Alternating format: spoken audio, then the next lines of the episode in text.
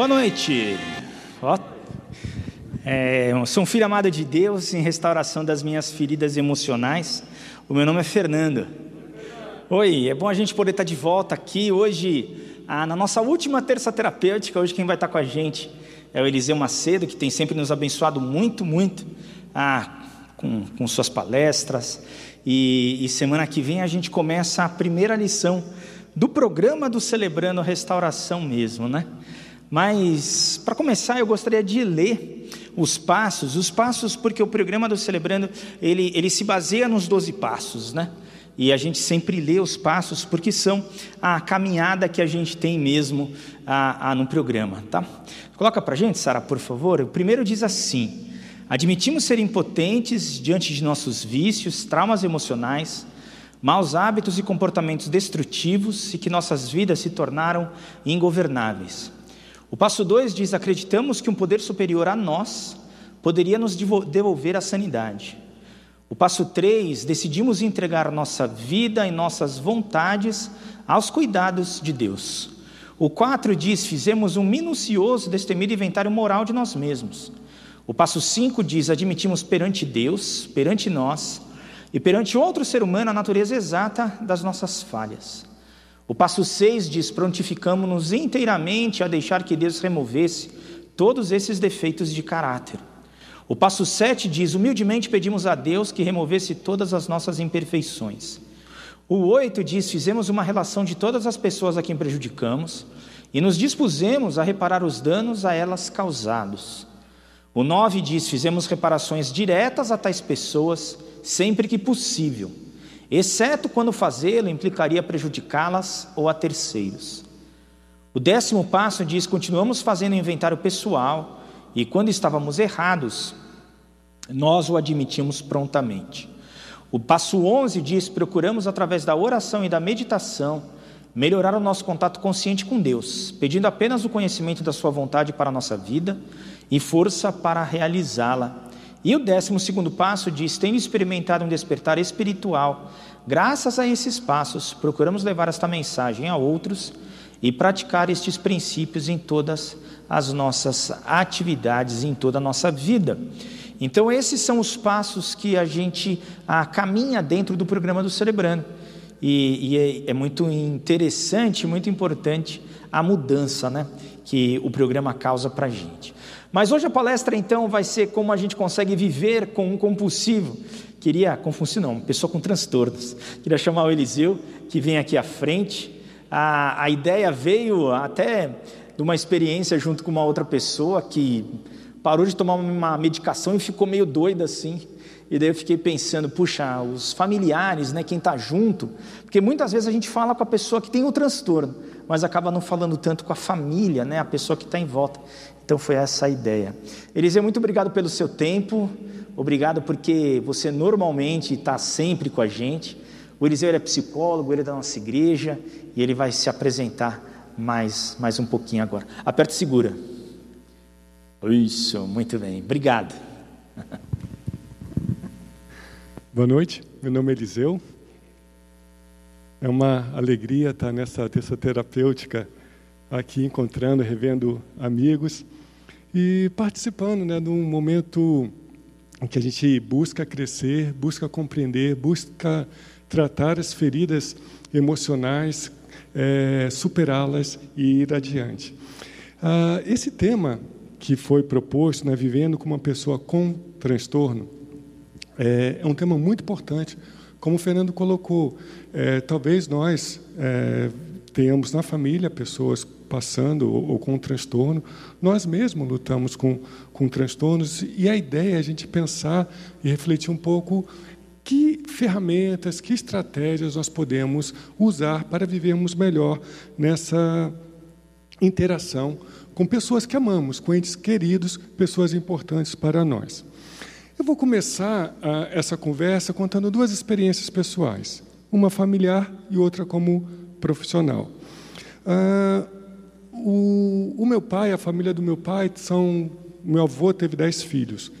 E desses dez filhos, é, um foi diagnosticado com esquizofrenia, isso ainda na década de 60. Né? E esse meu tio, o tio Daniel, ele nunca casou uh, e ele faleceu ano passado, em 2020, decorrente do, do Covid, com 82 anos de idade. Ah, então, naquela época, década de 50, década de 60, a esquizofrenia, as doenças mentais, os transtornos mentais, eles eram vistos ainda de uma forma muito diferente como nós vemos hoje. Naquela época, você tinha grandes hospitais psiquiátricos. Aqui, a gente no, em São Paulo tem Franco da Rocha, que foi uma cidade criada em torno de um hospital psiquiátrico, que chegou a ter 15 mil pacientes, 20 mil pacientes. Eram verdadeiras cidades né? Ah, e que muitos dos pacientes eram largados lá e viviam lá a vida toda. De uma certa forma, essa ainda é a ideia que temos de pessoas com transtorno mental. Pessoas que são é, dependentes, pessoas perigosas, pessoas que precisam ser é, recolhidas em áreas específicas. Isso ainda aparece em filmes e assim por diante. Essa ideia está errada, ultrapassada. Né? Nos últimos 50, 60 anos, houve um avanço muito grande da psiquiatria, da medicina, da psicofarmacologia, de tal forma que hoje aquelas pessoas que viveram e morreram naqueles hospitais estariam completamente integradas na sociedade. Mas o, o, esse meu tio, ele é, tinha esquizofrenia e ele tinha dificuldades de interação social, de relacionamento. Ele trabalhava na roça com com meu avô e a grande uma das grandes questões dele e que às vezes preocupava a gente é que de repente ele fugia. Ele saía, ele pegava a bicicletinha dele quando a gente menos esperava, cadê o tio Daniel? E às vezes ele ficava um dia fora, dois dias, e às vezes ele ia longe com a bicicleta e às vezes parava no lugar, bebia, bebia, e nós ficávamos apreensivos com aquilo. E tinha um pouco de apreensão também como é que a gente encontraria ele quando ele voltasse para casa. Se ele voltaria bêbado, se voltaria machucado e assim por diante. Ah, mas o que era interessante no tio Daniel, ah, isso foi lembrado na morte dele, no culto ah, fúnebre, que esse meu tio, que era esquizofrênico, que bebia, que não falava quase nada, que teve dificuldade de ter relacionamentos afetivos é, e, e sociais, a gente nunca viu ele xingando, a gente nunca viu ele gritando com ninguém, a gente nunca viu ele lamuriando. Ele era uma pessoa muito, muito boa. E a pergunta que a gente pode fazer assim hoje: como é que uma pessoa com transtorno mental a ponto de ter dificuldade de relacionamento ou sair sem avisar ninguém, deixar todo mundo preocupado. Nunca gritou, nunca ofendeu, nunca falou um palavrão. Né? Ah, boa parte de nós, que às vezes até pastor, né, até líder, e sai uns palavrões, faz umas coisas pesadas, e uma pessoa como ele não. Tá? Mas ele, de uma certa forma, sofreu as questões de uma época que o tratamento medicamentoso para transtorno psiquiátrico era ainda muito incipiente. Um outro caso que eu vou contar é um caso agora que eu passei como psicólogo, alguns anos atrás. Né? E foi uma experiência muito marcante e desafiadora para mim. Porque um psiquiatra amigo tinha encaminhado um adolescente e esse psiquiatra atendia o pai desse adolescente.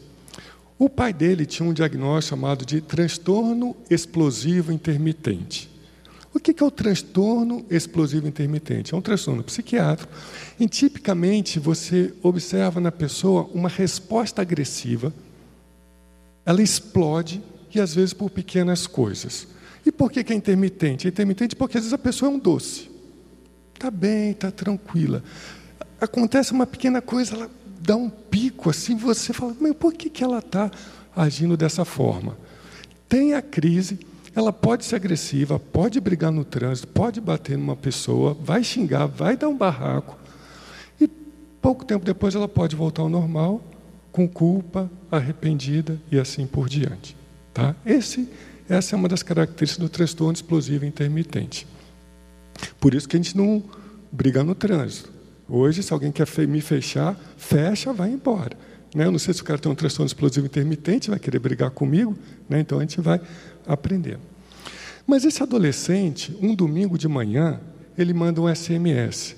Eliseu, preciso que você encontre comigo na delegacia. Menino de 14 anos. Eu respondi para ele, Ele não respondeu, era umas 11 horas da manhã.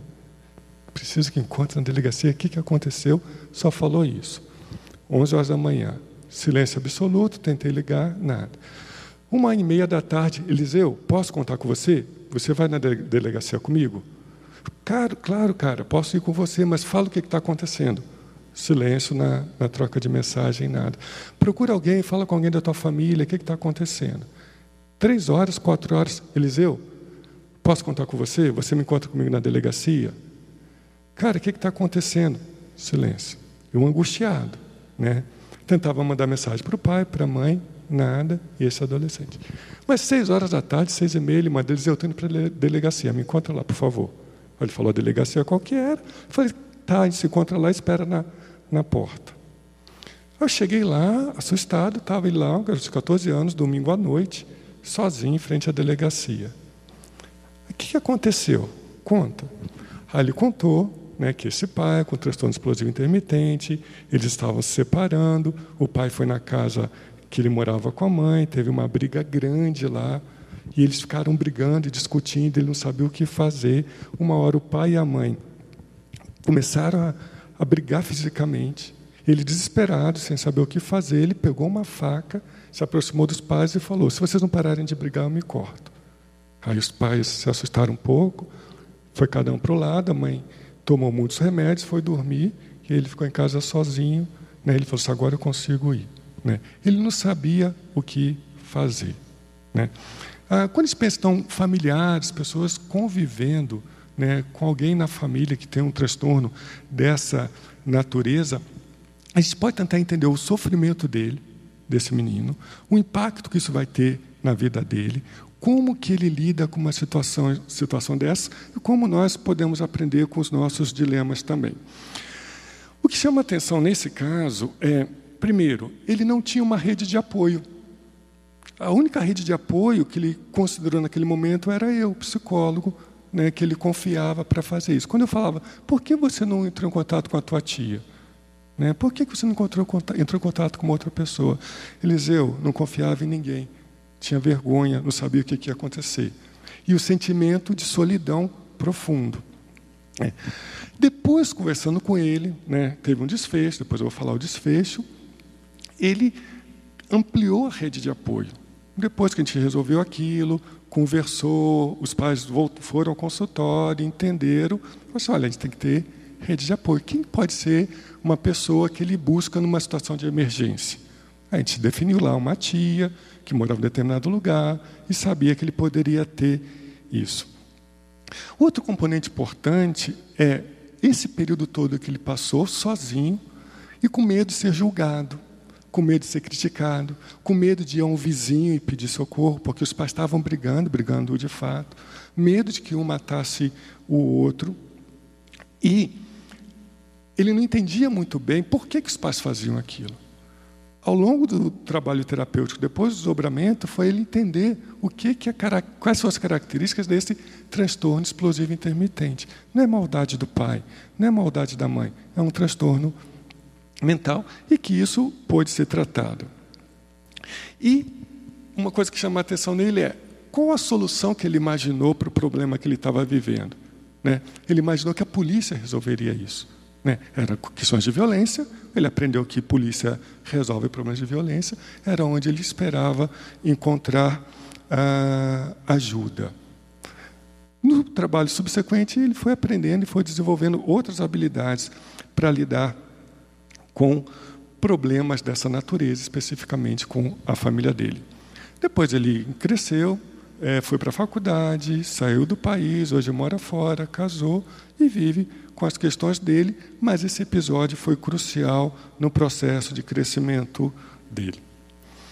Pois bem, eu falei de duas condições: um transtorno de esquizofrenia do meu tio um transtorno explosivo intermitente desse pai do, do, do paciente. Por que, que a gente usa a palavra transtorno? Né? Transtorno dá ideia para a gente de um problema, de um estorvo. Né? Mas não é essa a ideia. É transtorno porque, quando se fala de transtorno, está falando de problemas que não têm uma causa clara, definida, ah, em que essa condição ela se expressa de forma muito variada, muito diferente. Ah, os tratamentos da pessoa que tem um transtorno, para uma pessoa com aquele transtorno vai ser um tratamento, para outra, outro tratamento. Tá? Então, por exemplo, se você tem diabetes, uma doença, não é um transtorno. Por que, que é doença? Um quadro claro, definido, os diabéticos são muito parecidos, o medicamento é quase todo, todos iguais, a, a conduta vai ser muito parecida. Um transtorno não. Uma pessoa com esquizofrenia é muito, pode ser muito diferente de uma outra com esquizofrenia. Uma pessoa com um problema com alcoolismo vai ser muito diferente com outra. Algumas vão parar de beber sozinhas, outras vão precisar de medicamento, outras vão morrer é, bebendo. Então, a gente fala de transtorno não porque é um estorvo, mas porque ele é mais complexo, ele é mais variado, tem muito mais é, causas. E quando se fala de transtorno mental, a gente está falando de uma condição de sofrimento, tá? de um sofrimento mental com impacto, com prejuízo em, área, em várias áreas da vida da pessoa. Que áreas são essas? família. Talvez a área que mais sofre com uma pessoa com transtorno mental. Né? Se uh, um pai tem um transtorno mental, a esposa vai sofrer, os filhos vão sofrer. Se um filho tem, os pais vão sofrer, os irmãos vão sofrer e assim por diante. Mas também tem impacto na vida social da pessoa. Tá? Então, Pode ser que a pessoa não consiga fazer amigos, ou se faz amigos, ela acaba depois é, sendo isolada, acaba sendo discriminada e assim por diante. Impacto pessoal, né? então ela sofre com isso, não é uma condição que a pessoa está bem, está completamente à vontade. Uma pessoa com depressão, ela está sofrendo. Ela está sofrendo, a família está sofrendo, tem impacto social. Impacto no trabalho. Algumas pessoas não vão conseguir trabalhar, vão ah, podem ser demitidas ou podem precisar de uma licença médica. E também impacto na vida acadêmica, nos estudos que a pessoa está realizando. Esse impacto na, do transtorno mental tem relação também com a, com a implicação na possibilidade dela compreender a si mesma e compreender a outra pessoa, compreender os outros. Né? Uma pessoa deprimida, ela é, considera que não tem, muitas vezes, saída mesmo. Ela não está vendo alternativas, vendo soluções, que quem não está deprimido vê essas soluções. Isso faz então com que, às vezes, a dificuldade de uma autocrítica ou de uma heterocrítica seja ah, modificada e também impactos claros na tolerância dela resolver os problemas dela de um modo geral. Pelo que está vendo, então, o transtorno mental impacta várias áreas da vida da pessoa, desde família, trabalho, ocupação e assim por diante. Quais são os transtornos mentais mais comuns? Né? Agora, então, a gente viu o que são os transtornos, né? vamos ver alguns dos principais. Quando a gente vai para a psiquiatria e olha lá no livro, no, na, na classificação das doenças mentais, existe uma infinidade de doenças mentais, são classificadas em grupos e tipos e assim por diante. A gente encontra um grande grupo que são chamados dos transtornos do neurodesenvolvimento. Tá? Os transtornos do neurodesenvolvimento tipicamente são aqueles transtornos que a gente observa nas crianças ao longo do desenvolvimento delas. Tá? Então, exemplo de transtorno do neurodesenvolvimento. O TEA, o transtorno do espectro autista. Tá? O transtorno do espectro autista é um transtorno que você hoje faz o diagnóstico com criança com um ano, dois anos, três anos alguns anos atrás, 10, 15 anos atrás, você só diagnosticava lá com 8, 7 anos de idade. Hoje você consegue fazer um diagnóstico precoce. Mas é um transtorno que vai impactar na interação social, na comunicação, na maneira de pensar e assim por diante. É um exemplo de transtorno do neurodesenvolvimento. O transtorno do déficit de atenção e hiperatividade, o TDAH. A pessoa que tem dificuldade de manter a atenção, de focar, de realizar uma atividade, ou de ficar quietinha também é classificado como transtorno do neurodesenvolvimento. Os transtornos de aprendizagem, dislexia, descalculia, disgrafia, são chamados transtornos do neurodesenvolvimento. Por que, que eu estou falando desses transtornos do, do neurodesenvolvimento? Porque, tipicamente, quando é feito o diagnóstico, quem vai sofrer muito são quem? Os pais. É. Você tem lá um filho, você imagina que ele vai ter um desenvolvimento X, você imagina ele na faculdade, imagina casando. E, de repente, uh, um profissional falou: teu filho tem TEA, ele é grave, ele vai ter dificuldades de falar, vai ter dificuldades de ter autonomia.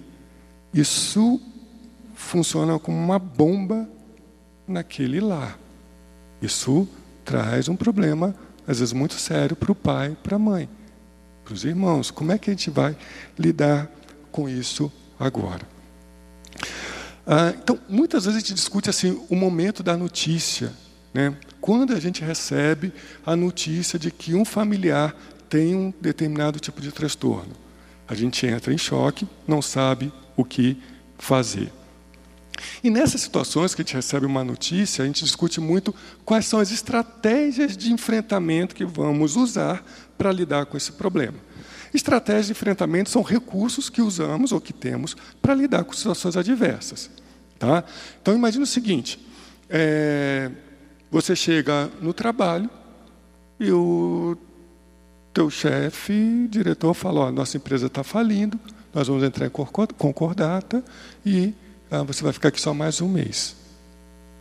Uma notícia bomba. O que, que você faz? Então, as pessoas vão ser diferentes para lidar com isso.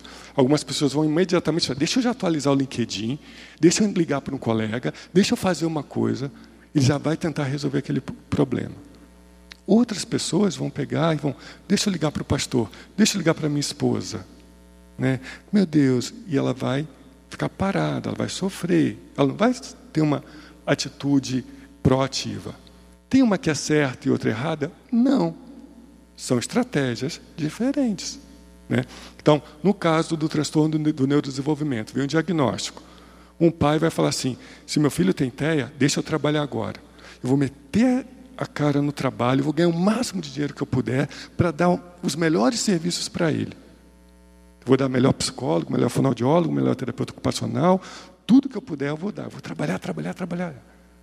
Outra pessoa, outro pai, outro pai pode falar assim: não, eu vou diminuir o trabalho, eu vou ficar mais tempo possível com ele. Né? Eu vou tentar resolver as coisas. São estratégias diferentes. E a gente tem, saindo dos transtornos do neurodesenvolvimento, vários outros transtornos, que aí a gente está mais acostumado. Por exemplo, ansiedade. Transtornos de ansiedade. Né? Aí você fala assim, Eliseu, qual que é o limite entre um transtorno de ansiedade e uma ansiedade normal? Tá? Se perguntar assim, ah, aqui tem ansiedade. Todos nós temos. Ah, se eu vou falar em público, se eu vou para uma reunião, se eu vou entrar no avião. Né? A ansiedade está presente.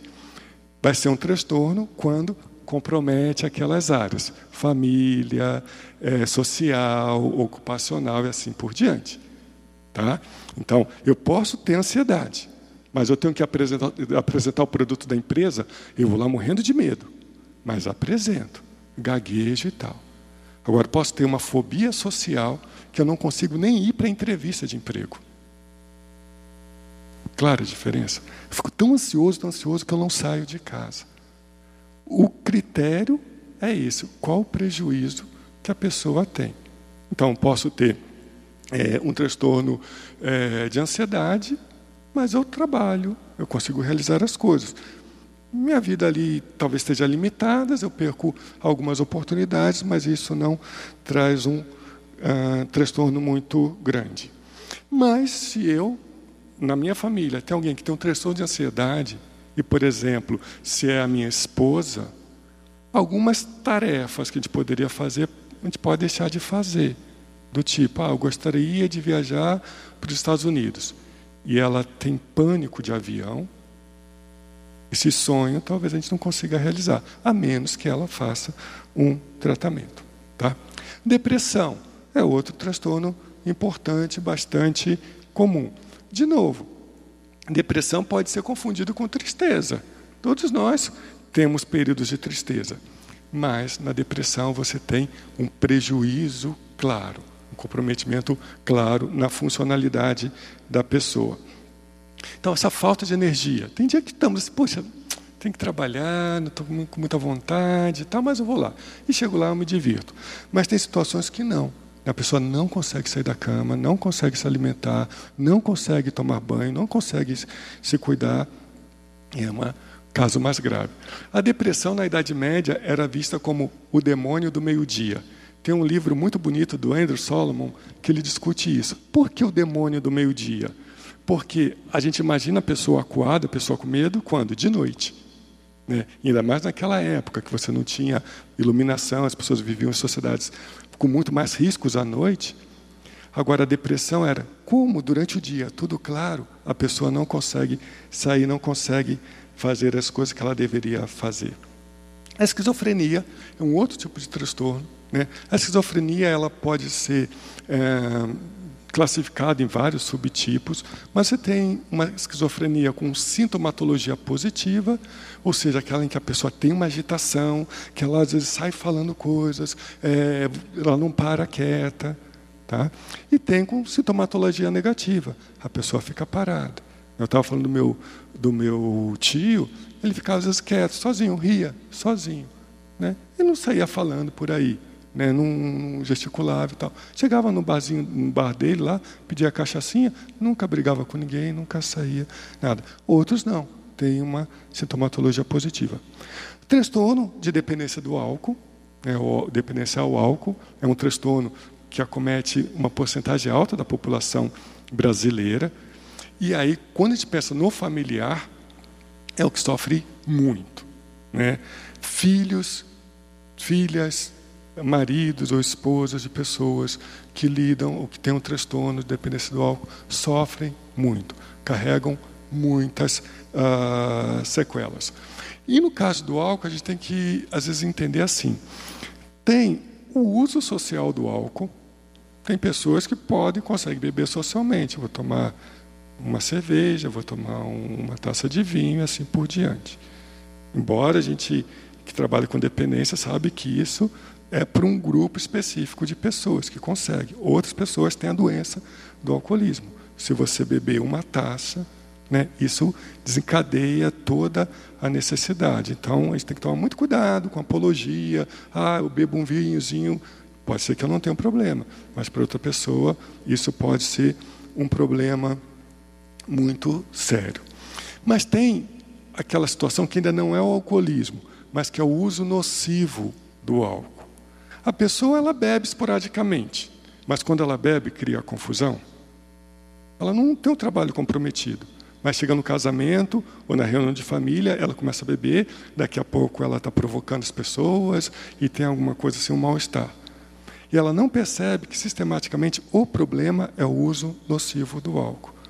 E é difícil ela entender que isso traz um problema, porque ela fala assim: eu trabalho, eu não perco o horário, eu não sou é, pé de cana, é verdade, mas isso traz é um problema ah, importante. E o alcoolismo, aí sim, a pessoa ela sai do trabalho para beber. Né? Uma vez, conversando com uma pessoa, ele falou assim, Eliseu, eu era enfermeiro, ficava cuidando de uma pessoa na casa dela. Né? Era um senhor. E ele fazia hemodiálise.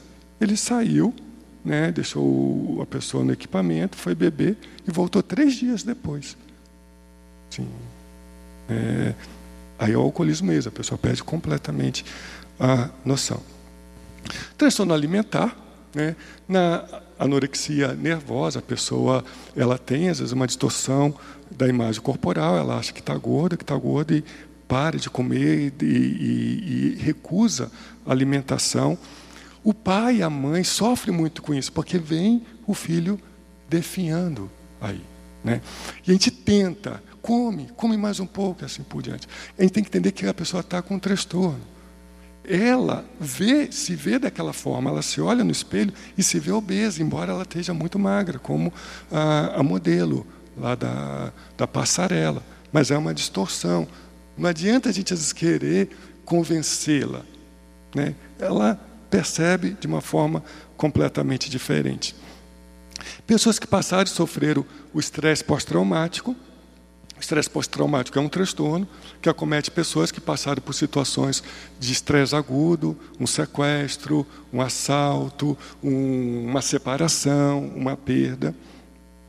Transtorno bipolar, onde há uma oscilação né, grande, hora a pessoa está numa fase bem depressiva, de repente está numa fase maníaca. Então a gente não entende como é que ela sai, vai no shopping e gasta 60 mil reais em compra com dinheiro que ela não tem, chega em casa com todas as roupas, não experimenta nenhuma, nem tira etiqueta, vai para a cama e fica lá deitada.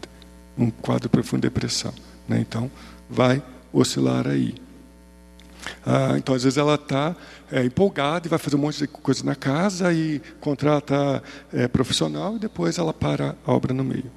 E o TOC, transtorno obsessivo compulsivo, que é um outro é, transtorno bastante comum em que a pessoa ela ah, vai ter um comportamento que pode é, ir na direção da compulsão ou de pensamentos obsessivos em que ela fica repetindo aqueles pensamentos nela e não consegue às vezes realizar uma atividade. Né? Uma vez eu tinha recebi uma adolescente para avaliação por problema de aprendizagem.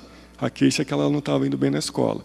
E aí, quando a gente foi ver, pedi para ela escrever, ela começava a escrever. De repente, ela fazia o I. E o I, em vez do ponto, ela fazia uma bolinha, que seria o ponto. Se ela achava que a, se achasse que a bolinha não estava perfeita, ela apagava e fazia de novo. Aí, ah, mas agora é número par, não pode. Aí fazia de novo. Ah, não ficou perfeito. Então ela não conseguia escrever a resposta da prova que ela sabia por causa do toque dela. Né? O toque dela, a bolinha do I tinha que sair perfeita. Sofria, sofria. Passava o tempo entregava a prova quase que toda em branco. Né? Ah, quando se fala desses distúrbios hoje, o que é importante considerar? Que eles são tratáveis. Né? A gente precisa desmistificar aquela ideia de um prognóstico, de uma evolução sempre ruim, sempre negativa, de que a pessoa não vai ter autonomia, de que ela vai ter que ficar internada e que ela não vai conseguir realizar as tarefas dela, as atividades dela. Quando a gente muda essa nossa concepção, fica mais fácil a gente é, ajudar, a gente lidar e conviver com, essa, com essas condições de transtornos mentais. Pois bem, eu falei do transtorno do neurodesenvolvimento. A criança começa a apresentar uma queixa e vai para o o, o profissional que vai fazer a avaliação. Mas e se a gente convive com uma pessoa, se a gente casou com uma pessoa e ela não tinha nenhum, aparentemente, transtorno? Né? E ao longo do tempo você começa a observar mudanças no comportamento dela. Será que ela está ficando deprimida? Será que está ficando com transtorno de ansiedade? Será que está ficando com um quadro psicótico? Será que está tendo um transtorno alimentar? Porque boa parte desses transtornos, eles vão ocorrer na, na vida adulta. Eu que aparentemente nunca teve uma, tive uma depressão, posso vir a ter uma depressão. E o meu comportamento ele pode ser modificado gradualmente. E, aí, e a minha esposa fala assim, Eliseu, o que está acontecendo? Você não está tomando banho? Por que, que você não levanta mais cedo? Porque você chega em casa, fica no sofá, não, não fala com ninguém. Porque quando a gente conversa com você, você parece sempre olhando longe. Né? Então, há uma mudança de comportamento que talvez eu não perceba, mas a pessoa que está vivendo com a gente percebe. Tá? Então, a gente tem que estar atento a isso, essas mudanças de comportamento de uma criança, de um idoso, eu não vou falar aqui, mas os declínios cognitivos. Né? Ah, o meu pai está bem, fazendo um monte de coisa. E meu pai sempre foi organizado economicamente. De repente eu vejo que ele está dando 100 reais de gorjeta para o garoto que colocou a, os produtos na, na sacolinha dele no mercado. Oba, ele não é rico para dar isso. Né? Então, será que ele está com um quadro demencial? O que está acontecendo? Então, um padrão que estava aparentemente estabilizado, novos transtornos podem ocorrer. Quando a gente observa isso, o que, é que a gente faz? Hum, primeiro, mantenhamos a calma.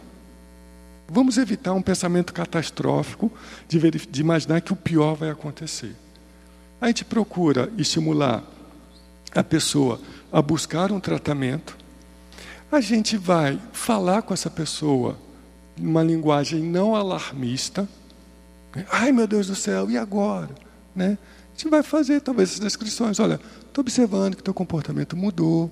Antes você fazia isso, isso. O que está acontecendo? E não vir com diagnóstico, vir com crítica, porque isso fecha a comunicação. Isso afasta a outra pessoa ainda mais. Então estimula a pessoa a buscar um profissional, a gente pode ir junto. Né? Ah, um tempo, um, uns três anos atrás, a esposa ah, tem uma paciente, ela estava falando do, do marido dela, com dificuldade de atenção, com dificuldade de foco, dificuldade de concentração. Né? A gente falando, olha, talvez isso seja um característico do TDAH. Ela foi conduzindo, foi falando. Né? Não, não, não tem nada disso. Olha, mas considera. Já reparou que você é, às vezes comete erro, esquece coisas. Olha, tem esse livrinho aqui. Olha como é que é isso. E eu, gradativamente ele foi entendendo que ele poderia ter. Aí procurou ajuda, foi medicado, foi orientado e melhorou porque ela foi incentivando de uma forma cuidadosa o marido a buscar ah, ajuda. No caso dos transtornos, aí um ponto importante é que algumas situações são graves. Se a pessoa está colocando a saúde dela em risco ou de outra pessoa, talvez tenha que ter uma intervenção aí mais direta. O que, que acontece também quando a gente convive com uma pessoa que tem um transtorno? Né? Tipicamente, a gente passa por um turbilhão de emoções. Tá? Quando vem um diagnóstico, que emoções que a gente pode sentir? culpa, raiva, medo, indignação, revolta. Esses sentimentos, eles são normais. A gente deve aceitar os sentimentos como sentimentos verdadeiros. Não preciso achar que eu tenho que abafar, que eu tenho que ser forte. Não, acolha os sentimentos, considere esses sentimentos. O passo seguinte é buscar informação sobre aquele quadro. Então, se eu entendo como que é a esquizofrenia, se eu entendo como é que é o transtorno explosivo intermitente, ah, então olha só, o meu pai ele é desse jeito. Se, eu, se a gente insistir de ir para a praia no dia 31 de janeiro, um monte de gente lá, fila para comprar não sei o quê, e, e gente jogando cerveja no outro, vai dar problema. Então a gente aprende, não vamos para lá. Porque aumenta a chance da pessoa estar tá, ah, sujeita a isso. Então a gente começa a entender eh, esse padrão de comportamento do, do, familiar e consegue entender também, por exemplo, mudanças sutis. Né? O Fernando deu o exemplo. A pessoa que deixou de tomar o medicamento. Ela deixa de tomar o medicamento e ela que estava sob controle dá umas respostas diferenciadas. Né? Aí a esposa, ou marido, ou filho, pai, você está tomando direito ao medicamento? Deixa eu ver aqui. Tem aí? Né? Então a gente vai tendo microsintonias, a gente vai percebendo melhor essas soluções. Quando a gente tem um familiar com transtorno, a gente tem que ficar atento ao tipo de suporte que nós podemos oferecer.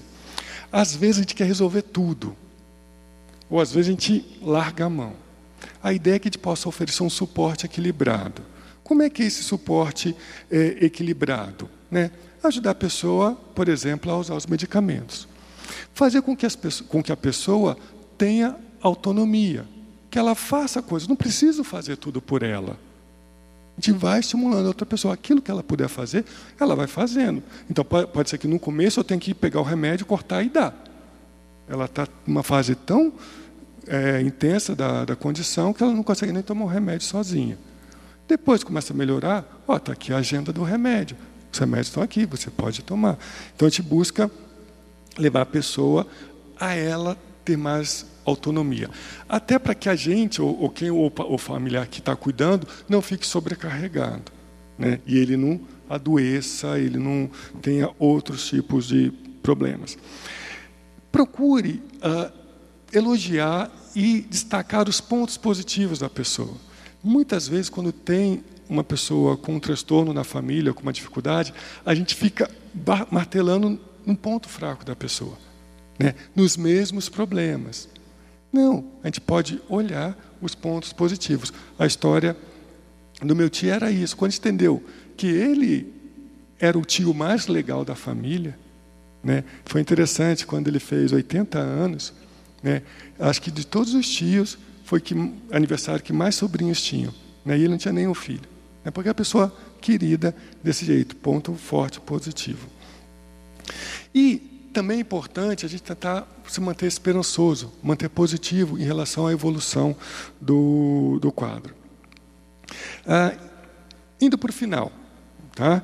como que a gente pode é, entender as características de um familiar inserido no ambiente em que uma pessoa com transtorno mental grave estava presente ou está presente?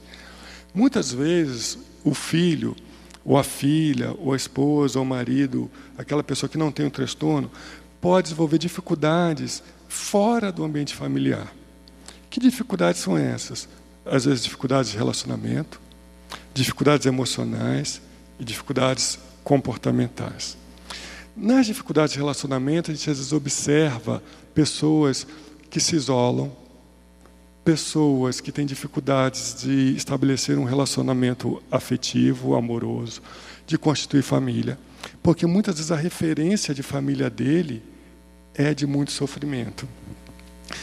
Ainda em relação às questões de relacionamento, a dificuldade de se aproximar de outros, de deixar com que os outros se aproximem dela às vezes, em termos de comportamento, ela pode desenvolver um padrão de querer cuidar excessivamente do outro, porque ela cuidou excessivamente do pai, precisava. E aí, depois, no relacionamento, isso vai ter uh, impacto. E dificuldades, às vezes, de ter relacionamentos saudáveis. Nas dificuldades emocionais, o que, que a gente observa no familiar? Às vezes, muita culpa. Né? Será que eu que causei isso no meu filho? Por que, que eu casei com essa pessoa? Né? Por que, que tem isso está eh, se passando comigo? Raiva, às vezes ressentimento, vergonha. Eu não vou levar alguém na minha casa. Eu tenho vergonha da minha mãe, né? ela está deprimida. Né? Ou eu tenho vergonha do meu pai, porque ele pode brigar, ele pode beber e, e dar um escândalo lá. Medo, às vezes, de ter a doença, de herdar a doença ou de passar para um filho. E às vezes medo que amigos ou pessoas descubram ah, aquilo que a pessoa está vivendo na casa dela. Em termos comportamentais, a gente observa às vezes esse padrão de explosão de raiva, ou às vezes de se conter muito. Muitas vezes o transtorno explosivo intermitente tem a sua origem crianças que foram muito ofendidas, muito massacradas, muito é, agredidas. Uma característica interessante, importante às vezes, é a, a dificuldade que a pessoa tem de lidar com ambientes estáveis. Ou seja, a pessoa ela no, cresceu num ambiente tão desorganizado, tão caótico, e ela se acostuma com aquele ambiente caótico, e agora ela está num outro ambiente, que as coisas são estáveis, ela não consegue às vezes se sentir à vontade ali. Né? É paradoxal. Ela fala assim: eu queria uma vida diferente, mas acabo repetindo porque ela entende ou, ou consegue lidar bem com esse ambiente caótico em crise. Às vezes, comportamentos autodestrutivos ah, e uma autodesvalorização. Por fim, né, como a gente pode agora, né, ah, lidando, sabendo da nossa história, que vivemos com pessoas que podem ter tido transtorno ou ter transtorno, como que a gente pode ir adiante? Primeiro, né, reconhecer que está convivendo com pessoas com um transtorno mental grave, isso vai afetar a nossa vida. Reconhecer, não tem problema. A gente às vezes não quer reconhecer. Parar e pensar, quais são as sequelas? Né? Quando a gente fala do inventário moral, né, o que, que eu carrego por causa disso. O que, que eu carrego por ter tido um pai alcoólatra, uma mãe alcoólatra? Quais, o que, que eu carrego por ter visto a minha mãe é, tendo tentativas de, de suicídio? Fazer esse exame, fazer essa avaliação. Outro ponto importante: priorizar o cuidado consigo mesmo. A gente às vezes fica cuidando, cuidando, cuidando muito do outro e esquece o cuidado é, da gente procurar desenvolver novas formas de relacionamento. A gente às vezes ficou com um padrão de relacionamento com, em função da pessoa com transtorno, a gente fica rígido nesse padrão e repete com outras pessoas. Não, a gente pode mudar o padrão é, de relacionamento. Informar-se sobre a doença mental, sobre o transtorno, isso é muito importante. Hoje, muita informação está disponível na internet, tem grupos, tem sites bons, tem coisas na internet que não são tão boas. Mas a informação sobre a condição, ela é fundamental. Procurar um profissional, um profissional de saúde mental para você mesmo. Né? A gente, às vezes, gasta toda a energia para a pessoa que tem um transtorno. Né? E a gente esquece das outras pessoas, ela precisa ser cuidada também. E, por fim, mais ou menos importante, junte-se ao grupo de apoio, como do CR. Existem grupos de apoio específicos para cada condição. Tem, tem grupos de apoio para familiares de pessoas com esquizofrenia, para familiares de pessoas com, com transtorno bipolar, é, com transtorno do espectro autista e assim por diante. Tá? Buscar apoio, não estar sozinho, é muito importante. Por quê? Porque quando a gente conta as nossas histórias, a gente vê que gente não está só. A gente vê que outras pessoas passaram por uma situação parecida e que superaram e que venceram. E a proposta do CR é criar espaços de compartilhamento né, e de ajuda mútua. Tá ok? Obrigado pela atenção, Fernando.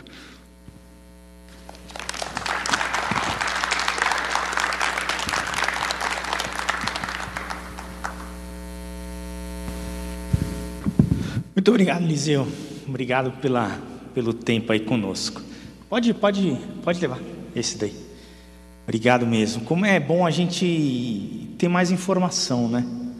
Informação que muitas vezes a gente acha uma coisa e na verdade é outra, né? Assim, existem todos os transtornos, todas as doenças, mas elas têm tratamento e dá para a gente viver ah, um dia de cada vez também bem com a pessoa que está do lado, tá bom?